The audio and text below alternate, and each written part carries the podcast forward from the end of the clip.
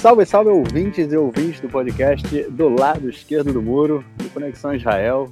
Estamos de volta, mais uma semana. Eu, Marcos Gorenstein e João Miragaia. Fala, João. E aí, Marquinhos, tudo bem? Tudo tranquilo, na boa. Podcast sendo gravado aí na tradicional quinta-feira à noite. Estou aqui curtindo um final de semana ameno, no Mar da Galileia, no kibbutz onde eu vivi.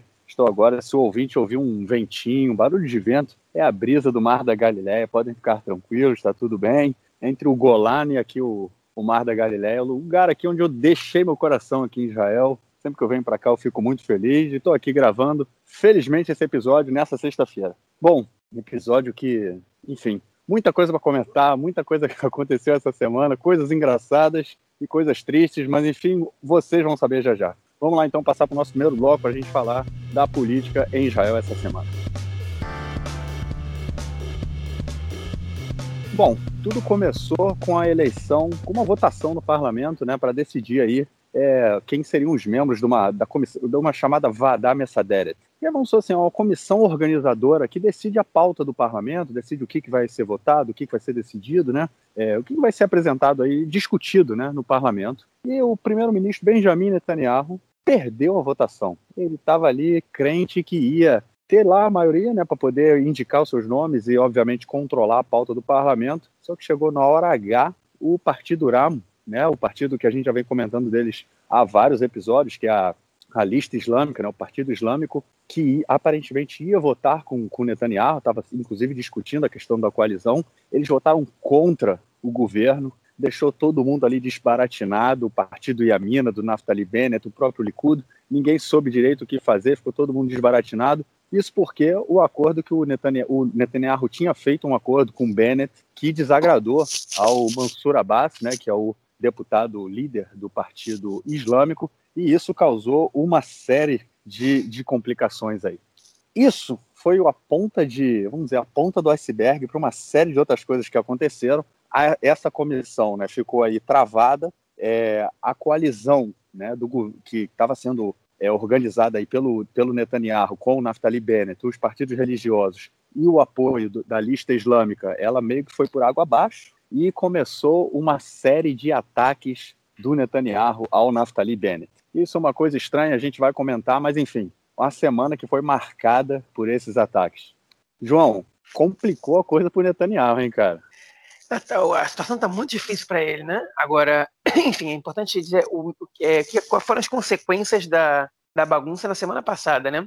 É, a gente comentou no podcast da semana passada, o ouvinte que quiser pode recorrer aí à edição 81, que a gente comenta bem é, como é que foi toda a polêmica da, da Vada Messaderi, dessa comissão organizadora da Knesset. E aí o Mikizor, o que, que ele fez? Né? O Mikizor é o líder da coalizão, ele decidiu, como líder, da, como líder do governo, né? impedir votações de, de líderes e vice-líderes de todas as comissões da Knesset.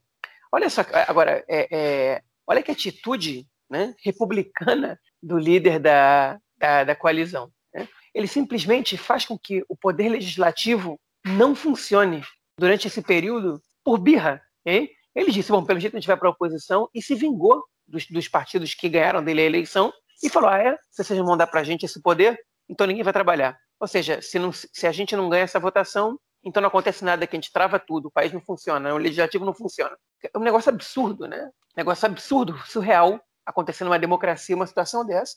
Simplesmente agora é, Israel está numa situação de tensão com o Irã e hoje também entrou com a Síria. Hein? A gente sabe que, que houve uma explosão no reator de Natanz, no Irã, que eles acusam Israel. Israel não nega, e algumas fontes israelenses, como a gente comentou também no podcast da semana passada, já é, admitem que, enfim, foi Israel, em off, né, claramente, é, o Irã prometendo retaliações, alguns navios aí afundando no mar Mediterrâneo, aqui, outro ali no Golfo, outro em águas internacionais, uma situação de clara tensão. E existe uma comissão de questões exteriores e segurança que tem que debater sobre isso, que tem que questionar o governo, que tem que ver o que está sendo feito, tem que fiscalizar, que não está funcionando, porque o líder do governo decidiu impedir a nomeação de presidente e vice-presidente, e as pessoas que têm que convocar a reunião dessa, dessa comissão, elas, não, elas estão impedidas de atuar, tanto do governo quanto da oposição, né? e a gente fica, porque a Knesset, ela, depois que a Knesset é eleita, as comissões têm que ser, têm que ser, re, têm que ser reeleitas, né? Tem alguns membros já foram eleitos, ele impediu simplesmente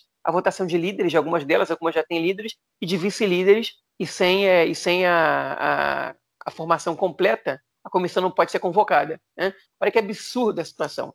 Então a gente está não só com o poder executivo em alguns aspectos parado, porque o Netanyahu se nega a nomear o Gantz ministro da Defesa, ministro da Justiça, né? e o ministro da Justiça ele tem, enfim, sem, sem a aprovação do ministro da Justiça, é, muitas coisas não podem acontecer, muitas reuniões não podem acontecer, muitas decisões não podem ser tomadas, nenhuma lei pode ser aprovada, porque ela tem que passar pela Comissão de Justiça, que precisa do ministro da Justiça. Israel não tem ministro da Justiça nem interino mais, que acabou o período legal que o Gantz ia ficar como interino desde que o ministro da Justiça o anterior, o Avni Sankorn, saiu. O Netanyahu, o Gantz disse, bom, eu quero ser o ministro da Justiça, ele tem o poder de se autonomear no acordo que ele fez com o Netanyahu, né?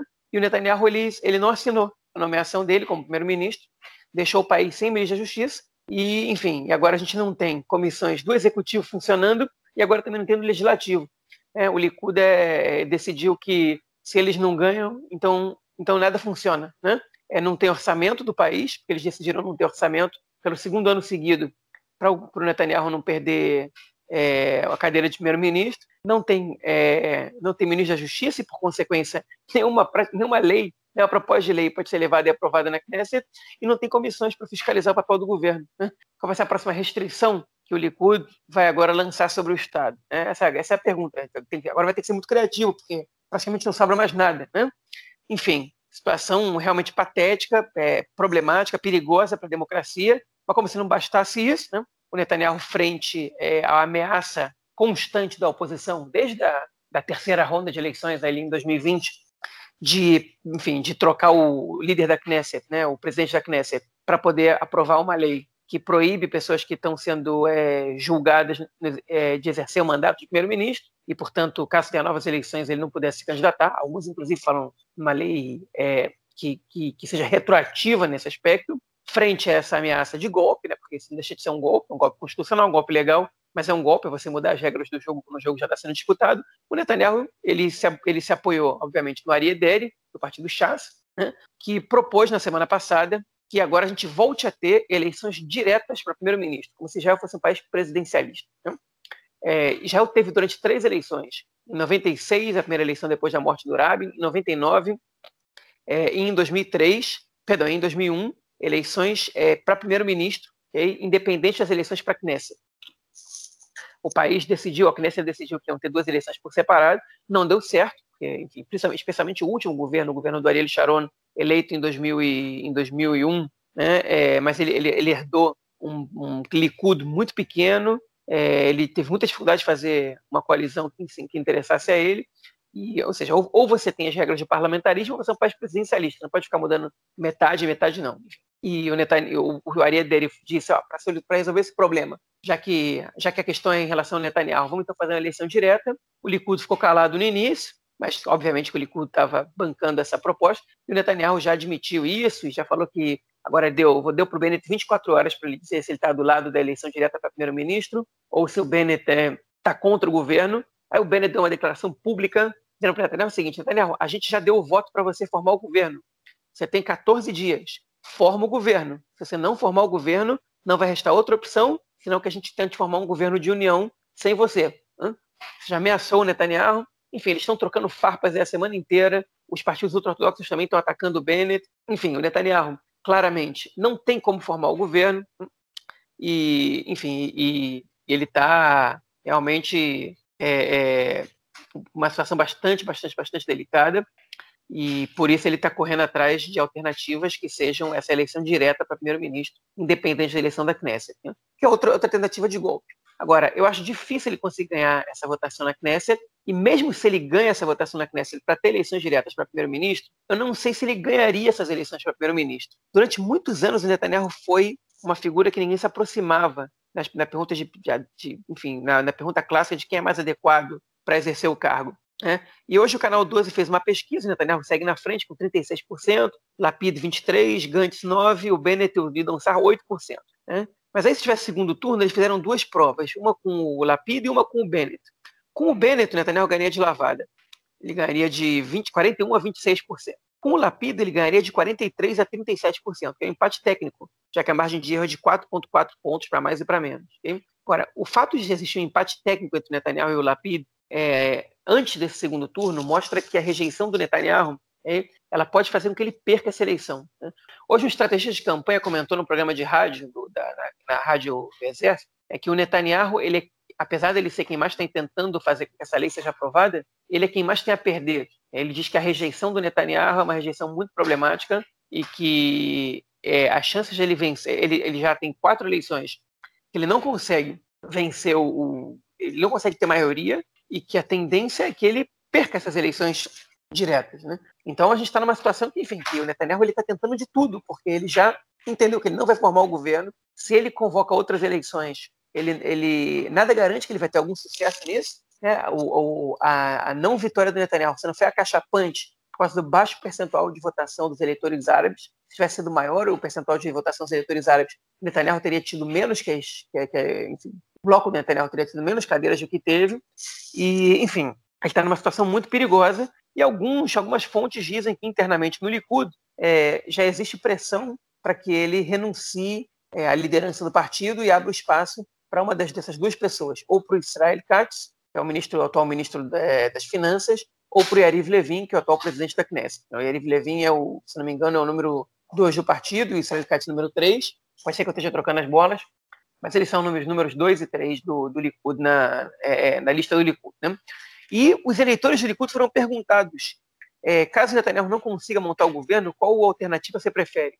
43% disseram novas eleições, 21% disseram um governo de união com o Bennett, desde que o Bennett seja o, o, o primeiro-ministro, com o Bennett sendo primeiro-ministro, seja uma, uma desistência do Netanyahu para ser primeiro-ministro, pelo menos o primeiro na, nessa rotação, para 9% uma desistência do Netanyahu em, em, em, a favor de um outro deputado do Likud e para 8%, é, enfim, a desistência do Netanyahu e a convocação de primárias internas do Likud para que eles elejam outro líder. Ou seja, 17% do Likud é, já acha que o Netanyahu, em caso de fracasso, os eleitores do Netanyahu deveria desistir é, e 21% acham que ele deveria dar a chance para o Bennett primeiro. Ou seja, se a gente pegar essas números, 38% hein, acham que o Netanyahu deveria dar espaço para outras pessoas, que seja o Bennett ou outra pessoa do Likud. Né? Que é um número bastante alto, 43% que acham que o ideal é que tenham quintas eleições. E tem o resto que não respondeu. Né?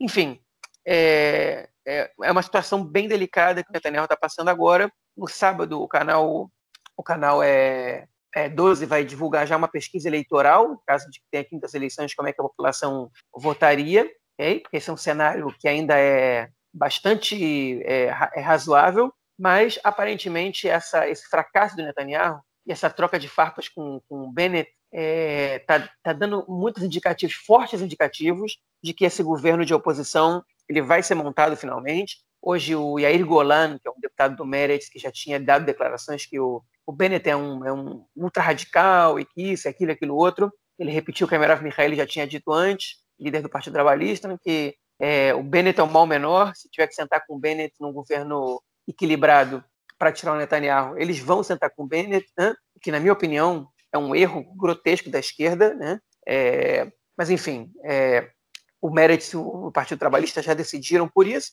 A única questão deles é que as negociações que estão que acontecendo já, olha só, o Netanyahu ele está com o mandato, faltam 12 dias para acabar o mandato dele para formar o governo, mas o outro bloco já está com negociações avançadas. Né? E a questão que realmente parece estar impedindo né, essa formação desse governo é que o Bennett e o Guidon Sar se juntaram, eles juntos têm 13 cadeiras, e eles estão exigindo não só que o Bennett seja o, o primeiro-ministro, pelo menos nos dois primeiros anos da rotação, senão que eles tenham uma relação de dois para um de, ou seja, os partidos de direita, né, o, o Nova Esperança e o Iamina, tem uma relação de dois para um em relação aos, aos ministérios, né, é, com, com, relação aos partidos de esquerda. Só que eles têm o mesmo número de cadeiras. O Meredith e o Partido Trabalhista junto tem 13 cadeiras. E o Nova Esperança e o Iamina juntos também tem 13 cadeiras. Né. Falta o, que tem 17, né, o, o Iamina, que tem 9, e o Israel Beiteno, já é a nossa casa, que tem 7, né, são os outros partidos que, que comporiam esse governo, tem que ver como é que ficaria a participação dos partidos árabes. Mas, enfim, eles querem uma relação de dois para um, querem o controle dos principais ministérios, pelo menos dos ministérios-chave. É, eles querem praticamente esvaziar a esquerda nesse governo para poder, poder garantir um futuro eleitoral, caso esse governo dure pouco, ou caso ele não tenha, ele não, enfim, não tenha, não seja um governo muito popular. Né? E, enfim, vamos ver qual vai ser o tamanho da humilhação que o Meredith e o Partido Trabalhista vão aceitar porque ele já, já tem que aceitar o Bennett primeiro-ministro, para mim, já é o fim da picada. Agora, aceitar o Bennett primeiro-ministro com, com o Yamina e o Nova Esperança comandando o Ministério da Justiça, o Ministério da, da Defesa, o Ministério do Exterior, o Ministério das Finanças, e isso seria o Ministério da Educação também, que é uma das exigências deles,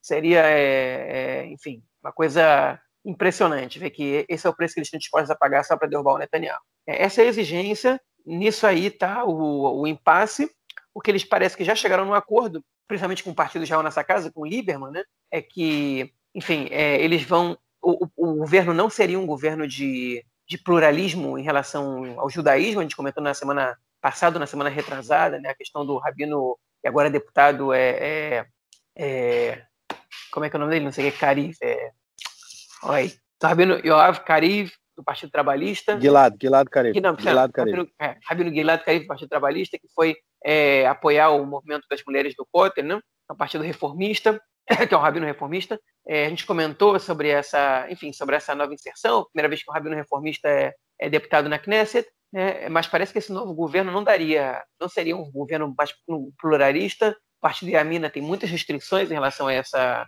a essa abertura de Israel, é, a tendência é que, pelo menos que foi acordado com o Israel Nossa Casa, não sei se foi acordado com o Meretz com o Partido Trabalhista, mas é que a linha é, do governo seria de flexibilizar um pouco a questão do judaísmo para o lado da ortodoxia moderna e mais liberal, mas ainda assim nos limites da ortodoxia, especificamente de um grupo chamado Zohar, que é um grupo que é reconhecido pelo rabinato, mas não tem hegemonia. E se fala desse governo, se esse governo de união for montado, deles, enfim, de baixar uma lei, deles terem o poder de é, decidir quem são os rabinos-chefes, né, tanto o sefaradita quanto a ashkenazita, é, e a ideia é eleger rabinos sionistas, né, da corrente ortodoxa, é, sionista ortodoxa, e não da corrente ultra-ortodoxa, que são os rabinos que têm vencido as eleições por rabinato, as votações dentro das comissões, é, nos últimos, pelo menos, 30 anos, né, até até 30 anos atrás, mais ou menos, rabinos sionistas ganhavam eleições, pelo menos para o rabinato ashkenazita. Atualmente, nem, nem para isso eles ganham. É, enfim, então, essa, esses são os pontos que eles estão de acordo, né? Ou pelo menos que estão chegando em acordo, mas tem outros pontos que ainda tem muitos impasses. Mas eu estou achando, agora, se você me pergunta, a minha opinião ela muda de semana para semana, né? Porque a situação ela está muito, ela realmente está muito complicada. Mas, enfim, o que está o que tá transparecendo atualmente é que o governo, esse governo Lapid Bennett, ele está muito perto de se formar. E o que está ficando cada vez mais claro é que o Netanyahu muito dificilmente vai formar o próximo governo okay? e também dificilmente ele vai conseguir ficar permanecer muito tempo como primeiro-ministro em governos de transição, que nem ele está agora, né? ou transições intermináveis. É, a corda está apertando para ele, é, ele, ele perdeu maioria, ele não tem maioria, e nem, nem nas eleições diretas, que parece a última cartada que ele está tentando, é, ele, o cenário parece estar tão vantajoso assim. Enfim, ele pode. Aparentemente, o que está acontecendo é que o Netanyahu, ele, no mínimo, vai dar um tempo aí, vai ter um intervalo é, no poder, provavelmente passando para a oposição, muito provavelmente passando para a oposição, e dependendo de quanto tempo durar essa permanência dele na oposição e, e o que acontecer no julgamento dele, pode ser que o Netanyahu desapareça do, do jogo político israelense por um tempo ou para sempre. É, eu acho difícil que a gente, acho, acho muito cedo para a gente bater o martelo sobre essa possibilidade, né? Netanyahu sumir é, do jogo político israelense, mas ele deixar de ser primeiro-ministro parece uma situação cada vez mais clara, cada vez mais real. Né? Enfim, ainda não é decisiva, não é definitiva. É, enfim, Netanyahu ele é mestre em tirar coelhos da cartola, mas parece que eles tiraram a cartola da mão dele. Tem que encontrar essa cartola primeiro para poder tirar um coelho, porque ele está ele tá sem armas, ele está sem ferramentas para poder se manter no poder. Né? E, e o outro lado está se articulando bem, está tendo vitórias políticas em cima dele na área que ele é melhor, né? e, enfim, aparentemente ele não está com tanta força assim para se recuperar no contexto que a gente tem agora. Né? Pode ser que daqui a um ano e meio tudo mude, ele volte com mais popularidade, mas a gente, mas hoje em dia a tendência é outra.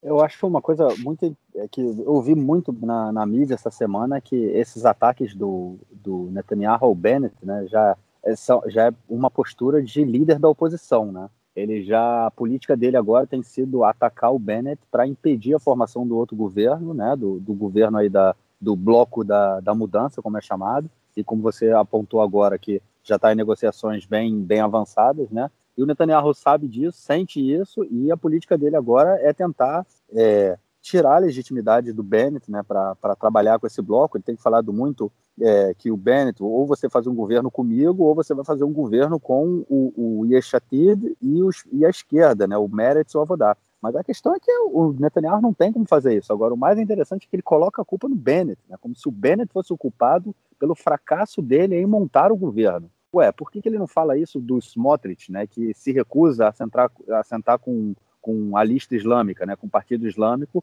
e atacou o Partido Islâmico durante as últimas duas semanas, né, constantemente. Inclusive, o Mansur Abbas falou que é uma, um dos motivos que, é, é, que levou a ele a votar contra o, o Netanyahu, contra o governo, né, não o governo, contra o Likud nessa votação do início da semana, foi foram os ataques constantes né, do, do Smotrich. Ele falou: como é que eu vou fazer um governo com um cara que me ataca constantemente? Inclusive, o Mansur Abbas ele deu uma, uma entrevista em um no parlamento, né, num, um, um, como é que chama isso, num salão do, do, do, do parlamento, ele estava falando com a bandeira de Israel atrás dele, com a menorá, né, que é o símbolo o símbolo do Estado, né, são símbolos nacionais atrás dele, ou seja, não em nenhum momento colocando aí é, em xeque, em questão, a, os símbolos nacionais judaicos, né, o que é um sinal muito interessante é, é uma linguagem política muito interessante. E essa questão do Netanyahu tá agredindo o Bennett o tempo todo aí, já colocando,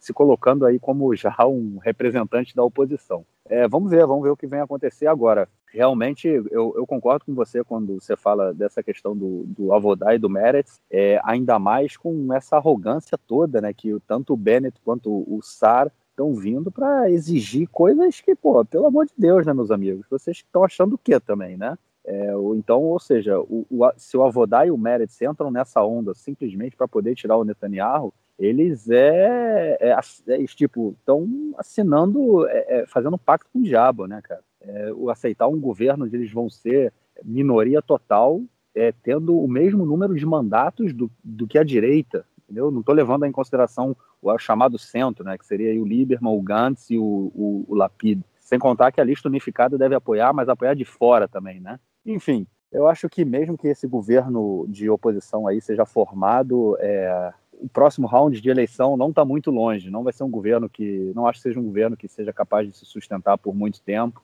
É, vai ser só um período de reorganização é, para ver o que acontece com Netanyahu e com as vozes dissidentes, né, dentro do Likud que, que já tentam afastar o Netanyahu para ver se ele realmente sai de vez. E se o Netanyahu sair do Likud ou ele perder a liderança do Likud, né, melhor dizendo, é, a gente volta a ter um governo de direita. O Sara ele volta, ele vai fazer, ele vai fazer aliança com o Likud sem nenhum problema. O, o próprio Yeshatid vai fazer campanha, vai fazer aliança com o Likud sem nenhum problema. O Netanyahu hoje ele é, ele é o problema né, da, da, para a formação do governo, não o Likud, não a política do Likud. Né, isso é o que a gente já vem vendo aí nesses últimos dois anos, nessa discussão aí sobre é, anti-Netanyahu ou é, se é um governo com Netanyahu ou contra o Netanyahu. Né? Essa é, é a questão central. Bom, Vamos então passar para o nosso próximo bloco para a gente falar do conflito palestino-israelense do lado esquerdo do muro. Bom, é isso aí, gente. Para quem não entendeu essa minha deixa aí no último bloco, dessa passagem de bloco, é o seguinte: a gente já comentou na. Acho que, se eu não me engano, foi no episódio retrasado, no é, episódio 80, né? É, que um deputado da lista unificada ele tinha entrado ele tinha apanhado, né? Sei, talvez tenha sido na última semana, agora eu não me recordo. Mas enfim, o deputado é, Ofer Kassif, né, que é do, é, do Partido Comunista, que ele faz, o partido faz parte da lista unificada dos partidos árabes, ele é, apanhou numa manifestação, apanhou da polícia numa manifestação no bairro de Sheikh Jarrah, é, onde os manifestantes, né, ele, um deles, eles estavam ali protestando contra a expulsão de famílias é, palestinas da região né, é, há uma política né, que ela já vem sendo implementada. Ela é implementada já constantemente, né, não é uma coisa nova. É, algumas organizações de, de direita elas adquirem, né, compram casas é, é, que foram de algumas, né, foram de judeus, outras não, compram casas de propriedades de palestinos, outras eles entram na justiça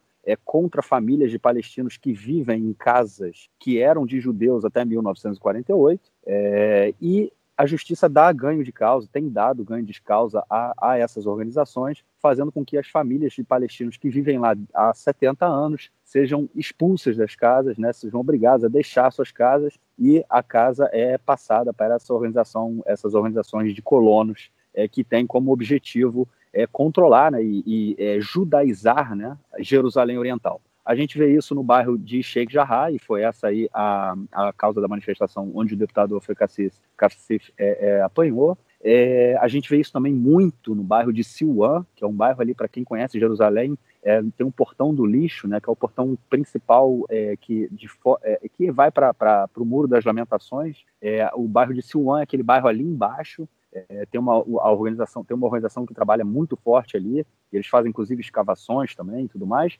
É, e isso também aconteceu essa semana em Yafo, é, em Yafo, em Tel Aviv, né? Que é Tel Aviv se chama Tel Aviv Yafo. Yafo é uma cidade que majoritariamente árabe, né, que tem passado pelos últimos anos é, por, uma, por, um processo de judaização também, é, parte muita muita uma população judaica muito grande, é, em grande parte secular inclusive, tem ido viver na cidade, é, mas isso aumenta também muito, isso coloca muito, é, é, mostra para a gente muita questão da dificuldade da população árabe em se manter né, nas cidades onde eles onde eles vivia, viveram e cresceram durante toda a sua vida. Né? A, a, população judaica chega com dinheiro, compra aquela, compra as terras, constrói casas, constrói apartamentos que custam milhões de shekel, que só é, que a população árabe não tem condição de comprar e eles acabam saindo de Yafo, indo para Lod, indo para Ramle, indo para outras cidades na região central do país, porém não, não sendo, tendo que deixar as casas onde eles viveram e cresceram a sua família,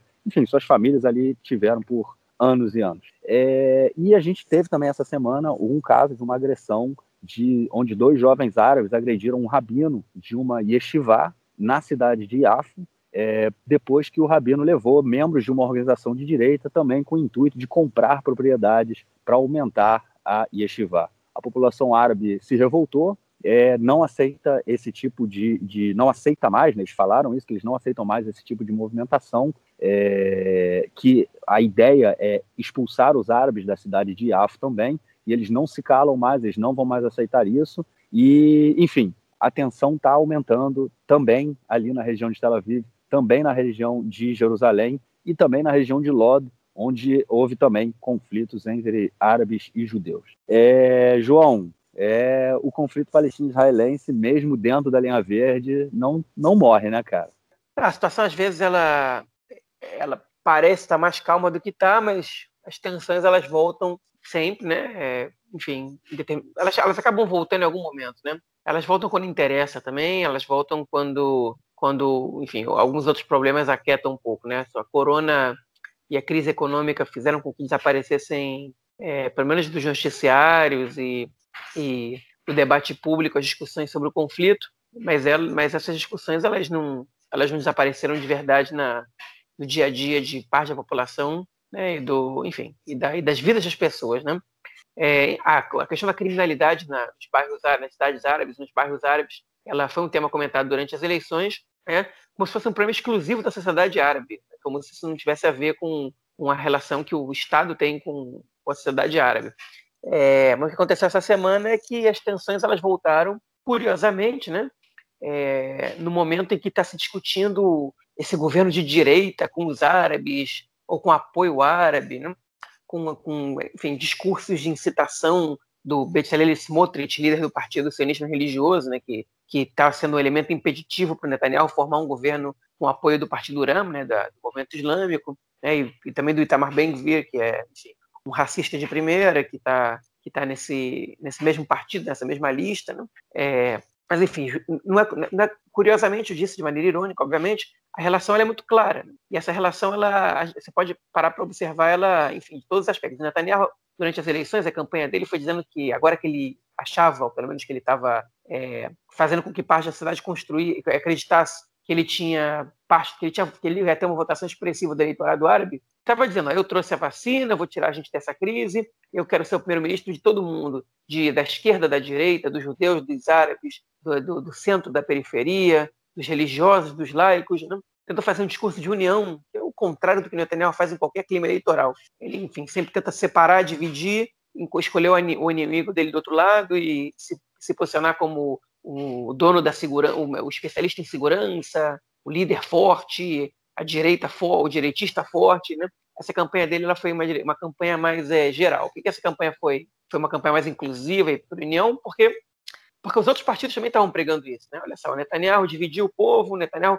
trouxe crise econômica, corona, enfim, não conseguiu lidar com a corona, e apareceu o Bennett, que cresceu pra caramba nas pesquisas, com o discurso de que vamos esquecer esse negócio de conflito, vamos esquecer esse negócio, a gente tem que pensar agora em resolver o problema da corona, resolver o problema da corona, resolver o problema da corona. E ele começou a ganhar muito voto com isso. Ele começou a perder voto, Bennett, obviamente, quando surgiram outros partidos, principalmente o Partido de Nova Esperança, que dividiu um pouco os votos, mas ele começou a perder muito mais voto e cair vertiginosamente quando as vacinas chegaram. Porque aí o discurso da corona, corona, corona, não deu certo. E ele mudou o discurso dele, mas não mudou o discurso dele para direita, direita, direita, palestinos, e mudou o discurso dele para economia, economia, economia, né? Que em Israel, por incrível que pareça, não é, não é associada à questão da, da, da economia, enfim, de uma intervenção do Estado em prol da, da, da distribuição de renda ser uma política de esquerda, e a economia liberal e o, e o, mercado, e o livre mercado ser parte de uma economia de direita. Isso em Israel, é, quando você fala direita e esquerda, as pessoas nem, nem se relacionam à economia, né? relacionam muito, principalmente ao conflito. Então, o Bennett começou a falar de economia, economia, economia, projeto Singapura, né? projeto de uma política neoliberal dessas é, grosseiras, enfim. Porque ele, porque ele viu o seguinte, Netanyahu está trazendo a vacina, ele vai resolver o problema da corona, mas a economia vai continuar é, é, em crise, então, falo de economia, economia, economia, né? Então, esse, o Netanyahu e o Bennett, que são, que são os dois principais líderes, é, o Bennett tentando ser do mainstream, o Netanyahu dentro do mainstream, da direita, né? É, que, enfim, que, que, que, se, que se apresentam como candidatos da direita em relação ao conflito, a segurança, a questão em relação com os árabes, eles desistiram né, de, de usar essa bandeira e passaram a falar sobre a vacina, sobre a economia, sobre a corona, né, sobre, enfim, administrar o Estado, é, é, é, em relação a esses aspectos e essa questão do conflito ficou desaparecida. Ficou desaparecendo também, enfim, ela só apareceu em alguns poucos momentos, né? principalmente porque o Meredith trouxe ela para o jogo, quando, quando os palestinos denunciaram Israel no tribunal de Haia e a acusação, ela, enfim, a, a juíza da, da Corte Internacional, ela votou pela, pela investigação de Israel. Foi dos poucos momentos que a questão do conflito voltou à tona durante a, a, a, campanha, né? Então isso aí tudo ficou esquecido e, de repente, quando termina as eleições, o Bennett começa a falar: eu só entro num governo se for de direita. Se não for um governo com valores de direita, eu não entro. Ah, mas há duas semanas ele estava falando que tinha que esquecer tudo isso, que o momento era de união para derrotar o corona e a crise econômica. Né? O Netanyahu também estava falando há pouco tempo que, que queria um governo para todo mundo, para os árabes, para os judeus, para os para os laicos, para a direita, para a esquerda, que todo mundo tinha que votar nele. De repente, acaba as eleições, ele fala que quer fazer um governo de pura direita, direita pura. Né? vota em mim para ter um governo de direita pura. Então, de repente, voltou esse tema. Né? É, ele voltou como arma de pressão para a formação de governo. Né? Então, é, o Netanyahu está usando isso como pressão para o pro, pro, pro Bennett e o Bennett está tá usando isso como pressão para que, ele, que ele ganhe mais ministérios e mais força nessa coalizão. Okay? E como é que isso se reflete na sociedade? Okay? Isso reflete porque os grupos mais extremistas, como esse outro de Ben-Gvir, estão incitando a população contra os partidos árabes, em consequência disso, seus eleitores, né? e isso se reflete em, em, em, em é, ações violentas nas ruas de Israel. Né? Então, em Jerusalém tinha começado já antes, né? e agora elas se expandiram para Iafo, quando um, enfim, um grupo de, de, de moradores de Iafo, como o Marquinhos comentou agora antes, é, atacaram um rabino que está querendo abrir uma yeshiva num bairro muçulmano de Iafo, chamado Adjami, né? os bairros mais tradicionais de Iafo, é, nada justifica a violência, é, até covarde, para um rabino um senhor de idade, né, dessa, desses, desses, dessas pessoas, desses cidadãos contra esse rabino. É, mas, enfim, mas essa questão ela simboliza é, o, o, o, a tentativa de colonização de ambientes árabes em Israel por meio de algumas, é, de algumas correntes do sionismo religioso, é, que, enfim, que querem judaicizar e que querem, enfim, colonizar realmente. O termo que se usa em hebraico é, é esse, a, a, enfim, pelo menos pelos críticos dessas posições, né, de, de colonizar regiões que não são judaicas no país é, e transformá-las em regiões judaicas. E os árabes de Ajam, eles não aceitaram, isso gerou depois ali protestos, a polícia veio com violência, e teve protestos também de judeus que também usaram de violência, e ataques com morteiros, e aí isso resulta em, num, num caso de violência na cidade de Lod, que é uma cidade que tem uma população um pouco mais mista, né, de 20 ou 30% de árabes e 70, 80% de judeus, que é, que é pouco comum em Israel, né? A maioria da população árabe ela vive em cidades puramente árabes, e a população judaica também, quase puramente judias. Lod é um exemplo de uma população mais equilibrada. Um árabe agrediu um judeu religioso na rua, assim, sem mais nem menos, uma câmera pegou, e o prefeito de Lod, um sujeito também ortodoxo, disse que é, vai parar com qualquer atividade para a população árabe da cidade, e, enfim, e está querendo é, proibir as manifestações árabes em Ramadã, que costuma soltar fogos de artifício, oferecendo inclusive prêmios em dinheiro para quem denunciar quem está soltando fogos. Né? E aí seis vereadores árabes renunciaram frente a essa situação em Lod. Tipo, é a repercussão dessa, dessa incitação. E, obviamente, o, o vulcão do país em ebulição nas questões envolvendo o conflito, que é Jerusalém, hein? É, que já estava em polvorosa um pouquinho antes dessa, dessas questões em África, porque Jerusalém é, enfim, é outra, são outros 500, né? A população de Jerusalém árabe não é cidadã israelense em sua grande maioria, como a gente já comentou aqui em outras edições de podcast, né? É, a gente já tinha falado do, do problema da, da, manifestação em Sheikh Jarrah, com agressão policial ao deputado Afra Kassif, e, enfim, e teve é, é, violência também né, Siluan, que é um bairro que está próximo à Cidade Velha, um bairro é, muçulmano próximo à Cidade Velha, que, que, já tem conflitos frequentes por causa das escavações arqueológicas da cidade de Davi, que foi responsável por remover parte da população ali. Há uma tentativa também de alguns grupos judaicos de construírem um bairro ali chamado Cidade de Davi, próximo à Cidade Velha, e isso obviamente acarreta na remoção de algumas casas é, é, de Siluan. E o movimento Leava, que é um movimento de cunho racista e homofóbico também, né? E dizem que essa, a sua tarefa é lutar contra a assimilação, então, entre outras coisas, o tipo de ativismo que eles fazem é quando sabem que vai ter um casamento de um judeu com uma árabe ou vice-versa, eles vão protestar na frente do casamento, né, contra a assimilação, eles é, pregam contra, é, contra o convívio entre os judeus e árabes, eles acham que os judeus e árabes têm que viver totalmente separados, é, inclusive, enfim, alguns elementos desse grupo acham que os árabes têm que ser expulsos de Israel, né? e eles estão convocando uma manifestação para hoje, quinta-feira, às 10 horas da noite, ou seja, já deve ter começado em Jerusalém, se a polícia não interviu, né? e em grupos de WhatsApp a convocação para a manifestação é aberta, foi, foi publicada no YouTube, foi publicada na, em, em, redes sociais, é, mas em grupos de WhatsApp, é, eles estão combinando é, violência contra populações árabes. Né?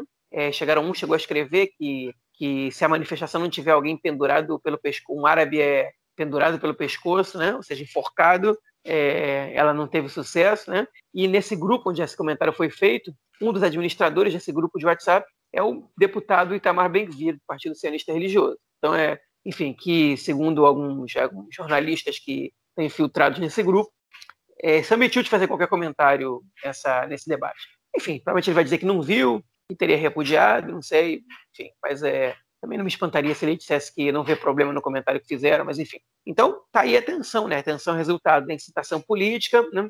é resultado também da pressão que alguns partidos sofrem de seus militantes para não sentar com o Partido Árabe nas eleições né, e para deslegitimizar esse partido, em consequência, seus eleitores. Né, essa, a, a, o fato do Ramo ter votado contra os partidos de direita na, na questão da, da, da comissão é, organizadora, com certeza não, não, favoreceu muito a situação da população árabe israelense frente à incitação contra eles, né? Ao contrário, tipo, é, é, ela aumentou os ânimos, né? aumentou a escalada, e essas, é, essa, esses atos eles não são pura consequência do jogo político, mas os líderes políticos de, da maioria desses grupos, hein, eles não só não fazem nada para evitar é, essa, essa escalada de violência, como eles incitam, né? Se não a violência específica tem que bater nos árabes, tem que fazer isso, tem que tem tal coisa, é, mas sim é, enfim, a legitimidade dos árabes de terem uma representação democrática no país e de serem aceitos né, no, no, no jogo político, na Knesset, né, na, na,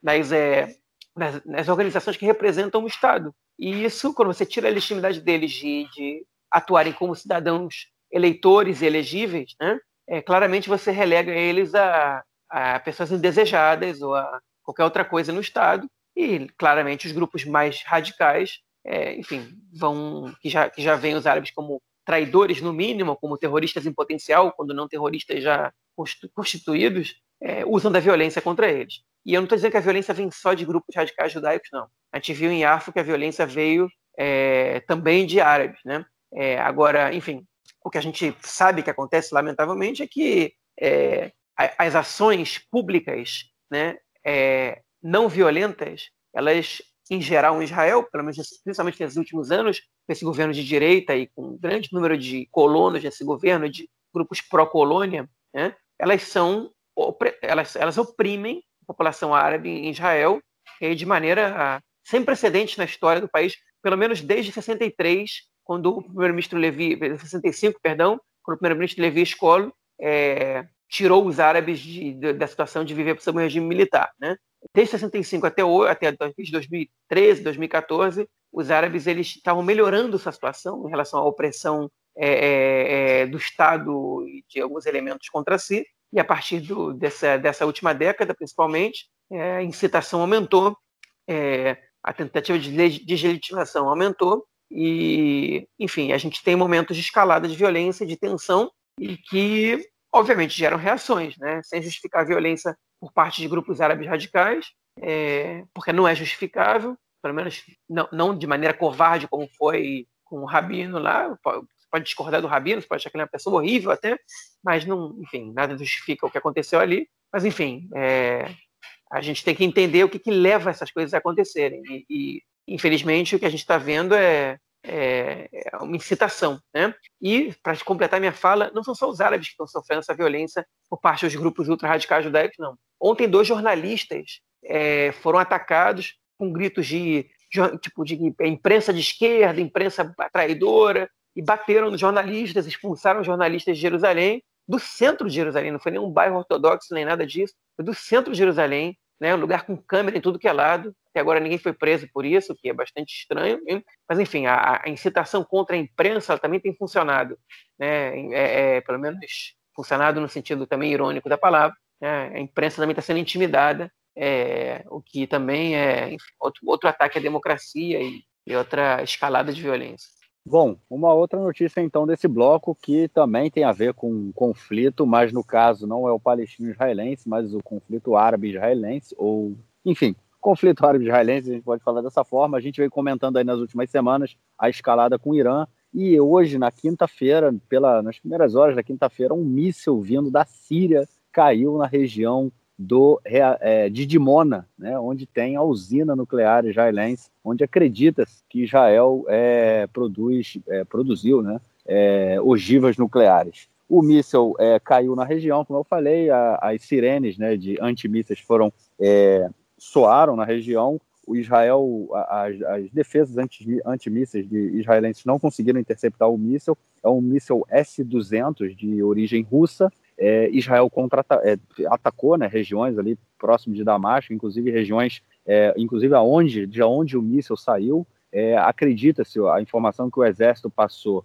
é que o, o míssil caiu por acaso ali, não houve a intenção de jogar o míssil em Dimona, e inclusive não havia nem a intenção de que o míssil viesse para Israel. É, mas enfim, caiu ali e caiu ali numa menos de uma semana depois que é, a, um, um, grupo né, no Irã ter falado que atacar a, a, usina de Dimona era o mínimo que poderia acontecer depois do ataque à usina de Natanz no Irã na semana retrasada. E aí, João, foi por acaso, cara? É, não, só fazendo uma correçãozinha, não foi o Irã que disse das usinas, não, foi um jornal conservador do Irã né, que, que, que disse que qualquer coisa que não fosse um ataque à, à usina de Dimona seria, seria não, não teria equivalência à, à, agressão de Israel. Né?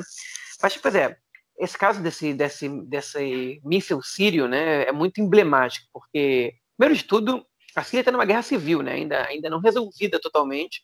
O exército da Síria está bastante enfraquecido. Para a Síria atacar Israel assim, sem mais nem menos, né, é, é, é, é, muito estranho né, que a Síria ataque Israel é, assim, do nada sabe que passam armas do Irã para o Hezbollah através da Síria, isso a gente sabe, por isso que Israel às vezes vai lá e faz uns ataques e evita que esse armamento chegue ao Hezbollah no Líbano, né? Mas a Síria especificamente atacar Israel de graça, né? A Síria não tem interesse em entrar numa guerra e também não tem interesse numa resposta israelense, porque ele sabe que Israel vai responder dez vezes mais força que de fato foi o que aconteceu. Israel destruiu várias é, baterias é, de lançamentos de mísseis sírios, né?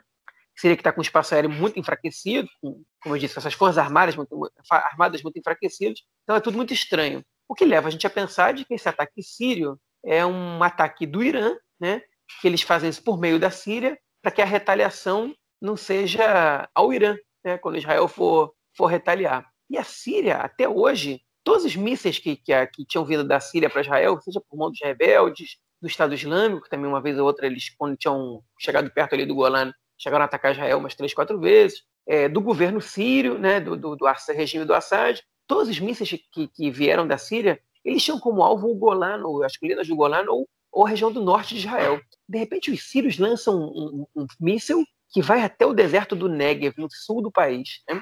Até agora, o Hezbollah nunca tinha lançado um míssil que chegasse tão longe.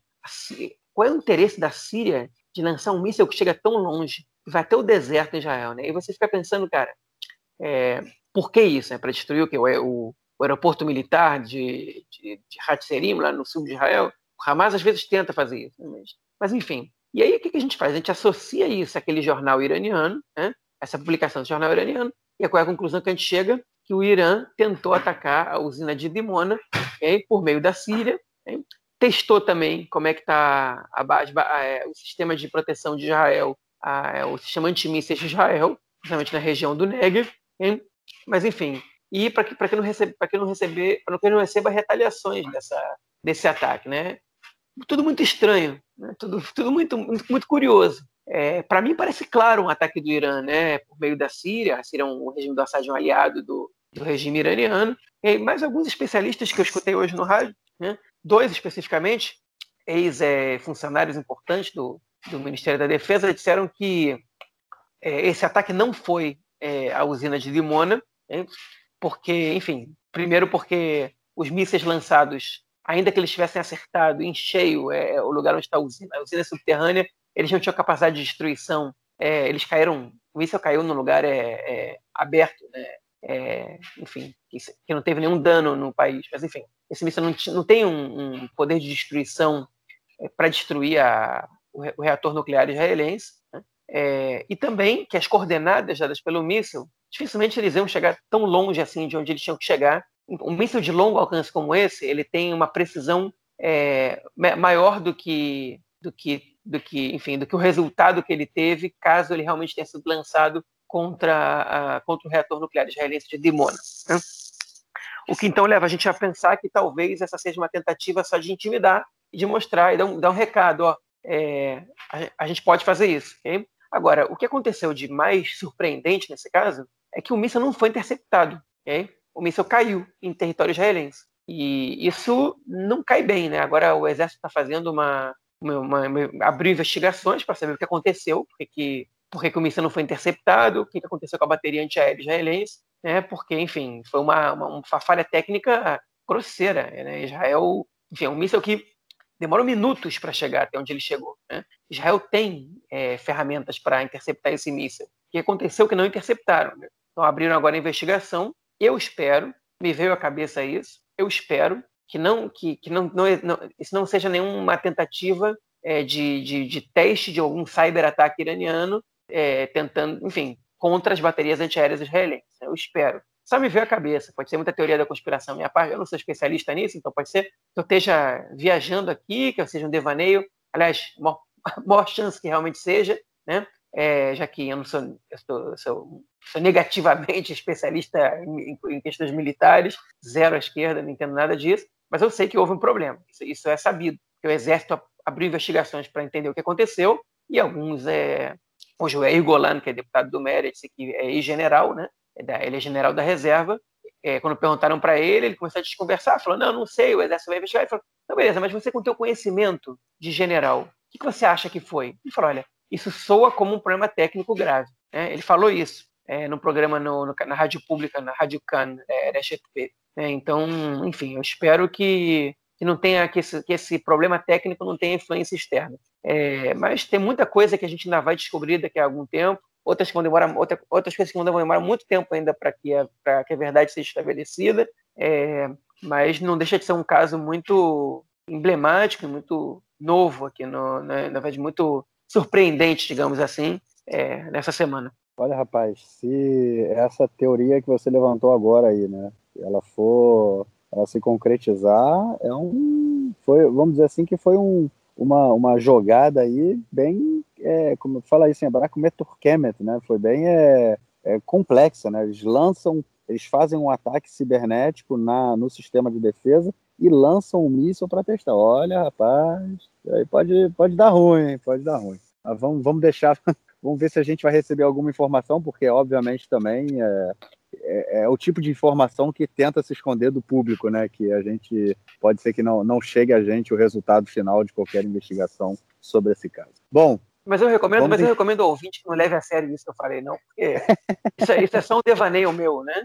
É, enfim, se por é, acaso é, mas, eu tiver ó, certo, faz sentido, né? É uma teoria da conspiração faz sentido, que faz sentido. Faz sentido. Por que é uma teoria é. da conspiração? Porque ela não tem nenhuma prova, nenhuma evidência. Mas faz a teoria que faz só, sentido. Não é, não é, uma conspiração, é uma teoria que ela, ela, ela tem um sentido, principalmente a gente, é, depois do comentário do Yair Golan falando que houve um problema técnico. Então nada impede que esse problema técnico pode ter sido causado também por um ataque cibernético. Nada impede. É óbvio que é só uma teoria, a gente, né, a gente não tem nenhuma informação sobre isso, mas é, não acho que seja uma teoria absurda, entendeu? Não é algo absurdo de, de, se pensar, né? Sabendo também que nos últimos anos aí a relação cibernética entre Israel e, e Irã tem sido muito complexa, né, cara? Mas... É, enfim, se eu, se eu tiver razão nisso aí, eu, eu, aí sim eu vou, eu vou é, pleitear meu, meu, título de especialista em assuntos militares. Hoje em dia estou perto do zero aí. É, mas, enfim, mas tomara que eu esteja errado. É isso. Bom, vamos então para o nosso próximo bloco para a gente ouvir o comentário do esporte do camarada Nelson Burd. Manda aí, Nelcitos. Meu caro Gorens tem amigos do Conexão Israel do lado esquerdo do muro. Mandar um abraço para o João, que está contemplativo neste momento da Esfirata Homer, do contagem do Homer entre a festa de Pesach e a festa de Shavuot, João, aí cumprindo os preceitos religiosos.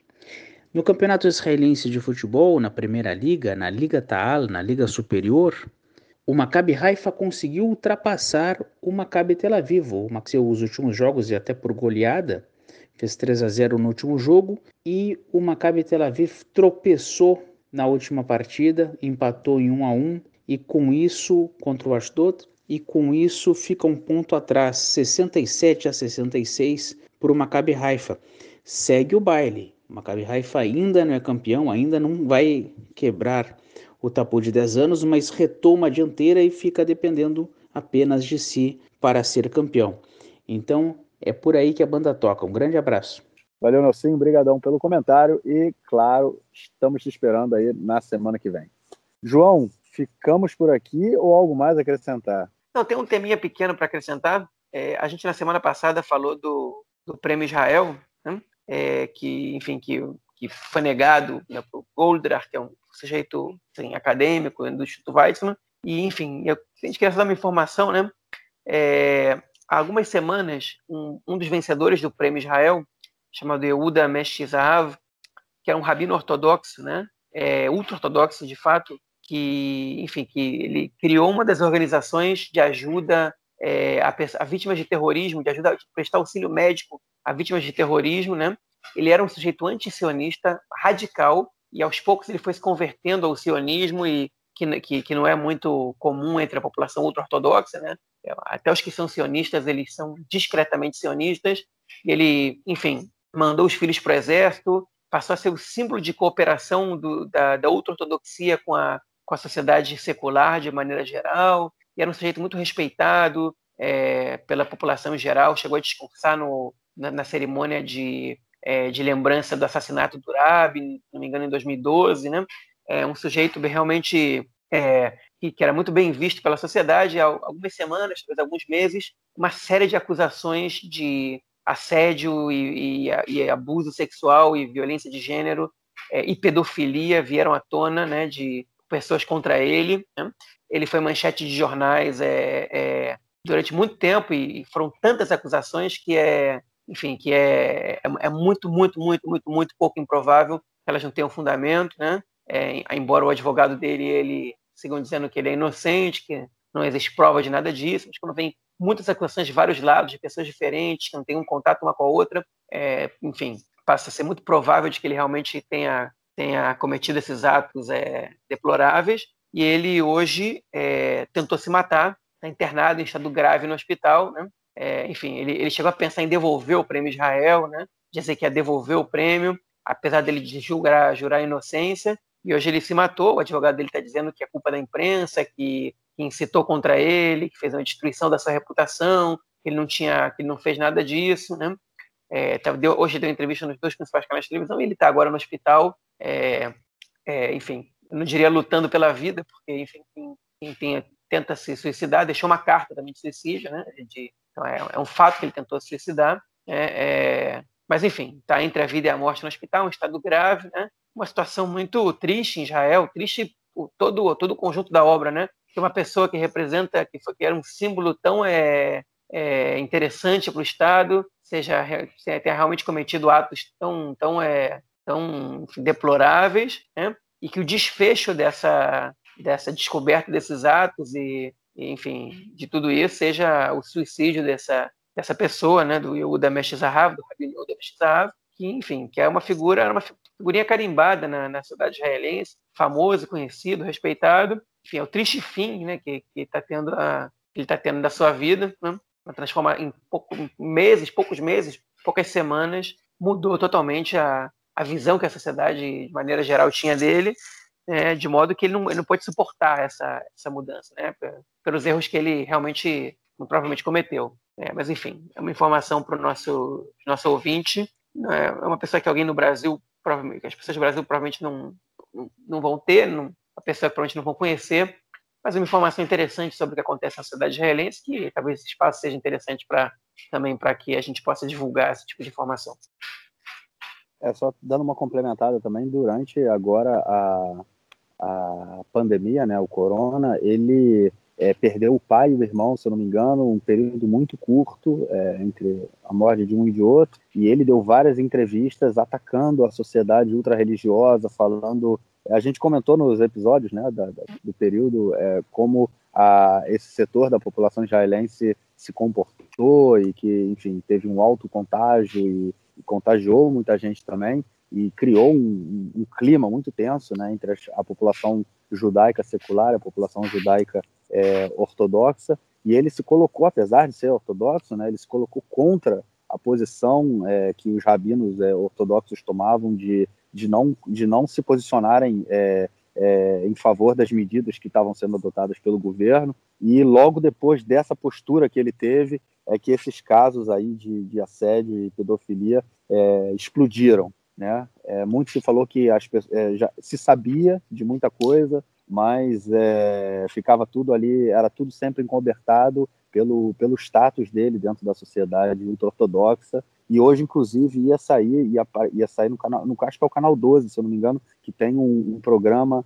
é, que é de uma jornalista chamada Ilana Dayan, e ela ia e era um programa que ia ser ela faz sempre programas de denúncia e pesquisa né? Tipo é, faz é, é investigação né? E aí era um programa que ia ser voltado aí sobre é, para a vida do Mesh Zahav é, e o programa pelo eu, eu não bom eu não acompanhei a televisão hoje é mas o que eu vi no jornal que o programa inclusive não seria é, transmitido em função dessa tentativa de, de suicídio bom só isso mesmo para concluir. Obviamente, se a gente tiver mais alguma informação interessante sobre o caso, a gente passa aí na semana que vem. Bom, João, posso ir dormir para amanhã eu pegar uma praia aqui no Kinneret, cara?